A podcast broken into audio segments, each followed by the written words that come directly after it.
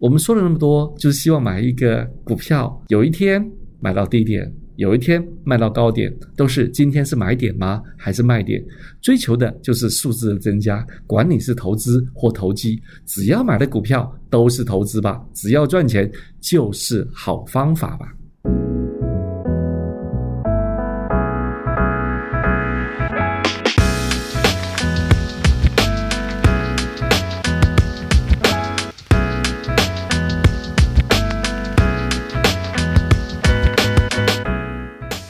你买台积电了吗？你帮小孩买了台积电了吗？你什么时候要买啊？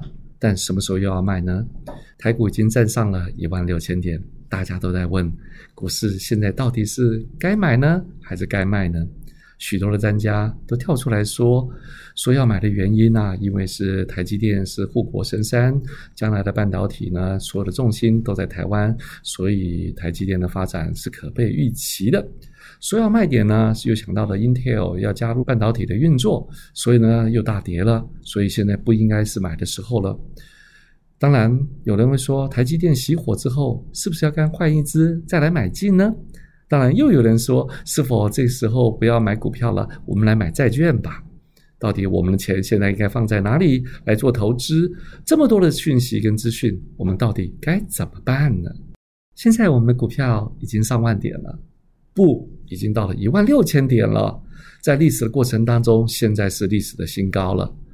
大家都知道，股票是经济的橱窗，一万六千多点是有台湾股市以来最高最高的，那代表着我们经济应该是相对的活络吧？是吗？不，似乎这个答案从我们发消费券里面来看到，就不见得是如此了。若是真的经济状况好，何必又要发消费券呢？何必又要纾困呢？何必要有许多的振兴政策呢？显然呢，在这里面有许多吊诡的事情，我们必须要去理解的。今天的好是基于什么因素呢？今天的经济状况到底又是怎么一回事呢？当然，我每天在研究这些事的时候，莫衷一是。那么多的专家，哪些专家讲的才是对的呢？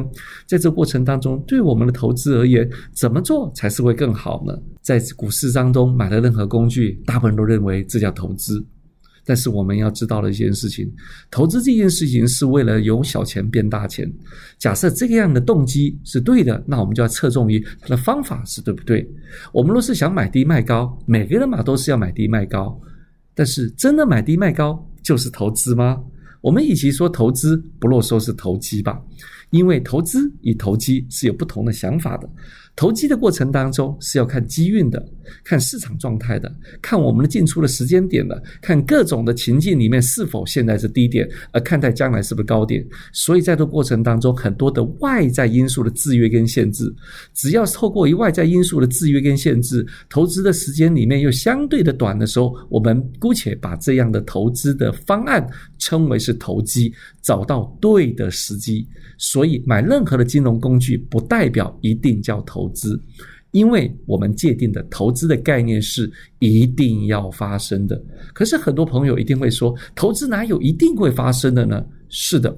假设不一定会发生，那就是投机。基本上看机会、看机遇、看我们技巧如何。可是时不如意的时候，发生的结果就不见得跟我们的所想象的如此。所以基本上，不管你是买台积电或者零零五零，基本上你的动机若是在短时间里面要获得钱，所以你会想要投机的方法，买低卖高。基本上，纵使买的任何的工具，都称为是投机，透过外在的机运、机会方式得到的东西。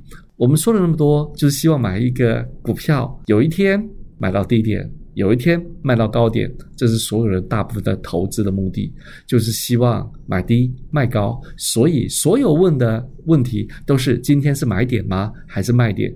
追求的就是数字的增加，管你是投资或投机，只要买的股票都是投资吧，只要赚钱就是好方法吧。但事实是如此吗？投资前，基本我们要看重的是它的策略与方法，而不仅只是买了哪一只富国神山能让我们以小变多。真正我们关注的是要确保投资前的存在，不是因为选地的标的，而是侧重于方法的执行。这些的方法呢，包含了三个基本上核心的要素。第一个，我们一定要追求合理报酬。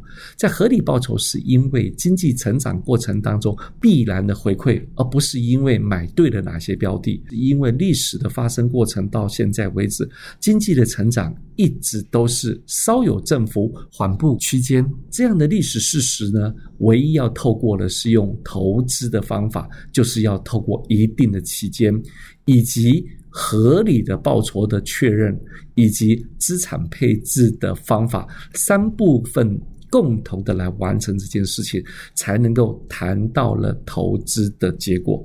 因此，投资的结果不是因为选定了什么标的，而是侧重什么样方法的选择。过去我们选择的台积电也好，或选择零零五零也好，都是希望买低卖高。是的，大部分都是如此。可是外在的讯息一发生的时候，你没有办法克服外边的运讯息，而让股票跌的时候，你就跟着他的心情的起伏，你就会发现，大部分人都希望买低卖高，但是事实上得到的结果都是追高杀低。做资产配置是我们投资的方法，追求合理报酬是我们投资的目的。这三样东西具备在一起，才是真正投资前的出路呢。你可能会问：我投资亏损了，我该怎么办呢？用投资前的角度来看待，根本没有亏损的概念。怎么说呢？基本上，我们若前置做了一个资产配置的方式。股市的上跟下是历史的必然因素，也是必然的结果。但是上跟下过程当中，只要透过期间，它自然而然它就缓步区间了。刚刚我们提到了一件事情，我们是否要停损？停损的意思就是我们不知道这件事情到底会赔到哪里，到底会损到哪里，因此而害怕。这个害怕，因为一停损的时候有两个因素，因为不知道会停到哪里，就是害怕自己会否定了自己过去的决策，所以不能停损这件事情呢，是我们是不敢做的，因为一做基本上就都否定了自己，那否定了自己选择的能力，其实那是人性上的一大考验。若真的停损之后，就可以反推一件事情，之前做的事情不一定对，当然你在投机的时候一定会有情况发生，因为本质上你。就不知道它一定对或一定错，所以是用投机的角度来看待，所以才有停损的概念。若我们的想法里面是用投资的概念来看待，没有停损的概念，只要前头做好了投资的资产管理跟资产配置，追求合理报酬，暂时回档，那是会酝酿下一次的提升。只要这种观念被建立起来的时候，你就知道投资基本的关键不是谈投资的。停利停损的概念是他的信仰里面稍有振幅缓步区间，当是大跌的时候，更是我们要加码的时候。但是要加码的前提是因为要确保我们投资的策略是否正确，而不是买到个股。因为任何的个股都有很多的外在的因素，在过去历史里面，我们充分的知道，任何的股王都会成为昨日黄花，只是不知道哪一天。假设不知道哪一天，我们就要平。运气的，什么时候买低卖高，受制于外在的因素。若是我们投资的角色是随随着外在的因素来建立我们投资的方式，自然而然的，我们就会要停损停利了。因为所有的行径都是在赌赌看，靠靠机会。这样的方式怎么会是我们长期投资的方式呢？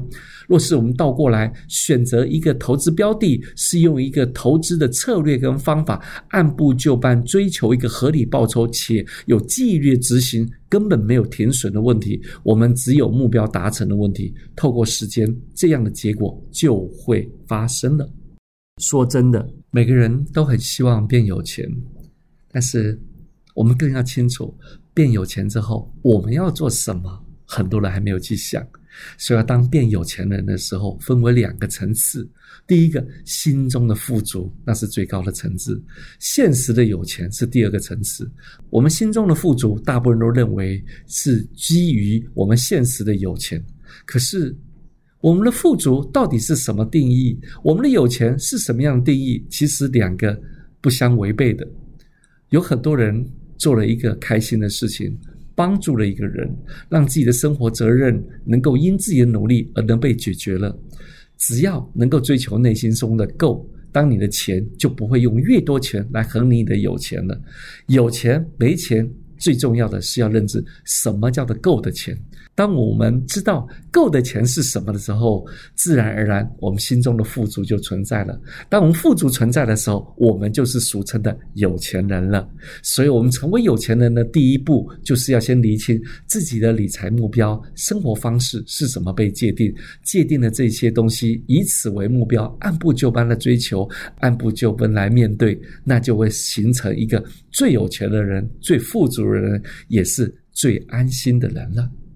最后，我们谈了那么多资产配置，我们谈了那么多投资跟投机的不同。当然，大家一定会问：到底什么叫资产配置？什么叫投资？到底要怎么运作？下一集的过程当中，再来跟大家一起来讨论哦。